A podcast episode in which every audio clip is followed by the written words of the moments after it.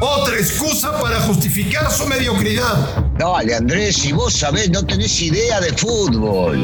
Footbox México, con André Marín y el ruso Brailovsky. Podcast exclusivo de Footbox. Amigos de Footbox México, un placer saludarles. Este martes, martes de partidos eliminatorios para la Copa del Mundo de Qatar. Martes 16 de noviembre. Tantas y tantas cosas que platicar con el señor Brailovsky que se van a informar, se van a divertir y se van a entretener. Ruso, te mando un abrazo, ¿cómo estás? ¿Cómo estás, Andrés? Bien, bien, a la expectativa de ver si todo puede llegar a cambiar hoy por hoy. Eh, más que nada por lo que estamos hablando, lo que está hablando la gente y la mala sensación que dejó el partido contra Estados Unidos. El fútbol siempre te da una revancha, por supuesto que no es la misma instancia y contra la misma selección, pero hoy por hoy eh, sería muy bueno poder llegar a reivindicarse y ganar este partido. Te lo vuelvo a preguntar, Daniel Brailo. Sí, sí. ¿Hoy firmamos el empate o no? es, que, es que te tengo que contestar lo mismo. Previo, previo a yo no puedo firmar el empate. Previo a los partidos es imposible firmarlo porque no, no conviene. Eh, sobre todo en esta circunstancia, la manera de reivindicarse jugando bien al fútbol y hasta posiblemente ganando. Pero firmar el empate no, no se firma, aunque sabemos, entendemos eh, que Canadá es la mejor selección hasta el momento, por lo menos que ha jugado al fútbol, y cuando vino al Estadio Azteca eh, tuvo la desfachatez de pararse adelante, de presionar al equipo mexicano, de jugar de igual a igual y que no le pese la altura. Entonces, eh, hay que tomar en cuenta esos, esos puntos, pero sigo insistiendo que México tiene que salir a ganar y que previo al partido no firmo el empate. No, no firmo el empate. Hoy los muchachos tienen que salir. Es muy complicado jugar al fútbol con temperaturas tan bajas como las que habrá hoy en Edmonton, incluso nieve. Eh, es complicado para los que no están acostumbrados. Alguna vez y te tocó alguna charla que tuvimos juntos, eh, me, ha pasado como técnico en, eh, en Europa cuando me tocó dirigir contra un partido Maccabi Haifa contra Lokomotiv de Moscú en Moscú. Y sí, bajo, creo que bajo 14 grados jugamos, menos, menos 14, eh, te congelás, sobre todo los de afuera quedan totalmente congelados, hasta que agarrás el ritmo del juego con la pelota, eh, se complica y se complica bastante, la pelota resbala de otra manera, eh, el, aquel patito que decimos cuando la pelota este, va, va, a rodar y de repente el portero siempre tiene que poner el pecho por detrás. en aquel momento habíamos visto al portero del equipo rival, del Lokomotiv, lo vimos después en el video, porque uno va aprendiendo que mientras nosotros estábamos en el vestidor en el entretiempo con un 0 a 0, dándole tecito a los jugadores, cafecito, está haciéndoles masajes para mantener un poquito la, el ritmo, el ritmo sobre todo de, la sangre que vaya fluyendo. Después vimos que el arquero rival estaba, le habían dado un tecito y estaba, seguía calentando durante el, durante el entretiempo para mantenerse en ritmo. Sí, las variables son muchas, muchas, y es totalmente distinto a lo que uno puede llegar a imaginar si no le tocó vivir. A ver, Russo, no es cualquier mensaje que el primer ministro de Canadá se presente a la práctica del equipo un día antes del encuentro y les diga todo Canadá está pendiente de ustedes. No es cualquier cosa, ¿eh? Ah, bueno. Este, primero es un, un orgullo ¿no? para los futbolistas el poder llegar a vivir ese tipo de, cosas, que venga el primer ministro y te salude y, los bendiga y lo único que hace es agradecerle porque no les metió presión en ningún momento, agradecerle todo lo que estaban haciendo y lo que siguen haciendo y que mañana 50.000 armas van a estar apoyándolos y, y, queriendo y deseando que les siga yendo muy bien y lo que piensan es a largo plazo ir al Mundial. Por supuesto que no, es una gran motivación. Y otra motivación especial es la de jugar contra el equipo más importante como ACAF. Le gusta a quien le guste, le pese a quien le pese, sigue siendo México el gigante. Y para demostrar lo, contrario, habrá que vencerlo eh, y eliminarlo de un mundial, por ejemplo, cosa que no ha ocurrido ni creo que vaya a ocurrir. Ya tuvo Martino una rueda de prensa muy incómoda en Edmonton. Ya se habló ruso de renuncia, ya dijo el Tata que él no piensa renunciar. Eh, Gerardo Martino trata de ponerle hielo a la situación, pero la gente sigue muy encendida. Eh, hay quien dice que en este país en el que tanto tú como yo vivimos, la segunda silla después de la presidencial más caliente que hay en México es la del técnico de la selección mexicana de fútbol.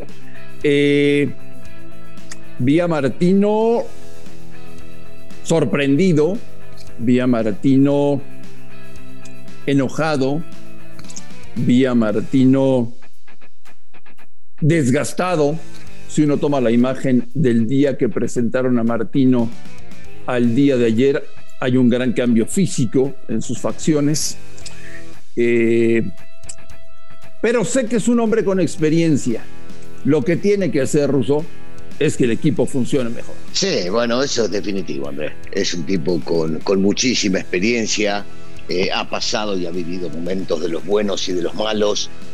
Habrá que ver cómo evalúa esta oportunidad y cómo convence a los futbolistas de que esto sí se puede llegar a hacer y de la forma que hay que hacerlo.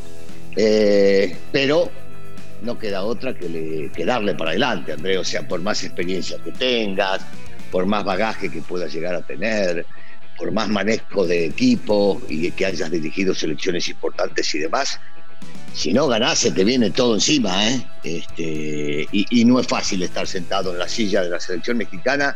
Hemos visto el desgaste de muchísimos técnicos que han pasado por allá cuando llegaban y cuando terminaba el proceso, ¿te acuerdas? Sí, sí, Hablamos siempre. Es increíble, increíble cómo les cambia la parte de la cara, el pelo, este, las ojeras, se ve, se ve gente este, que sí, que le ha cambiado mucho el rumbo de lo que manejaban y es algo normal, porque la selección mexicana tiene mucha presión para ganar, para demostrar que es el mejor y para calificar. A ver, ¿quiénes tienen que jugar hoy? ¿Qué mexicanos tienen que jugar hoy después de la noche negra en Cincinnati?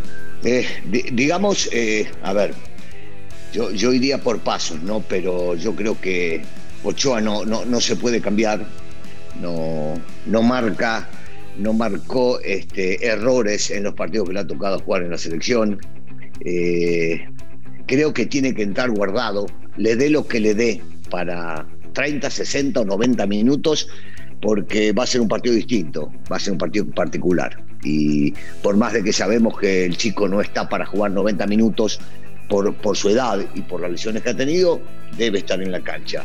Eh, Edson debe estar en la cancha, Jiménez debe estar en la cancha, Lozano debe estar en la cancha, eh, seguramente aparecerá Araujo, eh, porque ya regresa de la, de la suspensión. creo que se han ganado el derecho de cambiar a los dos laterales, ¿no? Pero veo difícil encontrar hoy a alguien que pueda sustituir a Gallardo, porque el chico que todos imaginábamos que Juan Bélgica no está. Y entonces veo complicado. Este, yo sí creo que en una de esas sale el Chaca y juega Sánchez. A ver, nada me termina arreglando el desastre que pasó en el partido anterior. Pero es una oportunidad para que los nuevos demuestren que ellos sí están capacitados y en una de esas la competencia interna se hace más grande y se termina logrando lo que pretende el técnico, que es ganar y ya, calmar todas las aguas. ¿Pedimos a la selección que juegue bien o solamente le pedimos que gane? Me preguntás a mí en lo personal que gane. Que gane. Solo que, gane. Que gane. Que gane 1 a 0 sobre la hora de penal pateado 450 veces porque el árbitro se le ocurrió y se termina en el momento que entró la pelota al arco marcando gol y terminando el partido. Punto. Punto. Nada más, nada más. Ya, nada, más, nada más. Señor Brailovsky, ¿cómo amanecerá mañana el ambiente si México gana o si México pierde? ¿Cuáles son los escenarios a los que se enfrentará Martino mañana? Yo creo que tanto el eh, ganar como el empatar va a dar tranquilidad al público y va a dar tranquilidad al periodismo o a los críticos, si querés llamarle así. Eh, el perder va a terminar enojando muchísimo más de lo que está enojado el público. Eh, va a terminar siendo un periodismo más crítico, más agudo, porque iremos hasta las entrañas de todo lo que pensamos que puede llegar a estar pasando. Y entonces sí dependerá mucho del ánimo y lo que demuestren los muchachos en la cancha. Insisto, el ganar o empatar, mira lo que te estoy diciendo, el ganar o empatar daría tranquilidad para que el año que viene se empiece de otra manera las eliminatorias. el perder, por más de que yo siento que México va a terminar calificando al Mundial, va a dar un par de meses hasta la próxima fecha FIFA de angustia, intranquilidad y no trabajo eh, muy, muy pasivo dentro de la selección. Se va a estar criticando constantemente. Oye, Russo, es importante recordar a la gente que después de la jornada de CONCACAF de hoy, México puede amanecer mañana primero, segundo, tercero o hasta cuarto, ¿no? Son las posibilidades para mañana. por supuesto, dependiendo, dependiendo primero lo que haga Estados Unidos, a Canadá no lo tomamos en cuenta porque es rival de México, y lo que haga Panamá. Eh, en cualquier fórmula de estas, que no sea la de ganar y quedar primero, ya estás con angustia, porque si, te toca estar cuarto en esta y después tenés partido local, en algún momento vas a pasar al tercero y al segundo lugar, eso no, hay ninguna duda. Pero angustiaría mucho verse en una situación como esas por un par de meses. Recordemos que, si no me equivoco, hasta marzo no hay fecha FIFA y entonces eh, va a durar un ratito la angustia. Señor Bailovsky, que sea un buen día, que la selección mexicana no se nos congele, que, que jueguen mejor al fútbol, que sean más inteligentes que los canadienses, que cometan menos errores, que ganen, que ganen y punto, que ganen y punto. Ruso, lo vamos a platicar mañana. Te mando un gran abrazo. Igualmente, Andrés, igualmente. Totalmente, pero totalmente. ¿eh? Que gane, primero que gane y después seguimos. A nombre de Daniel Alberto Brailovsky y de André Marín, amigos de Footbox México, gracias por escucharnos. Un fuerte abrazo y estamos en contacto el día de mañana. Footbox México, un podcast con André Marín y el ruso Brailovsky, exclusivo de Footbox.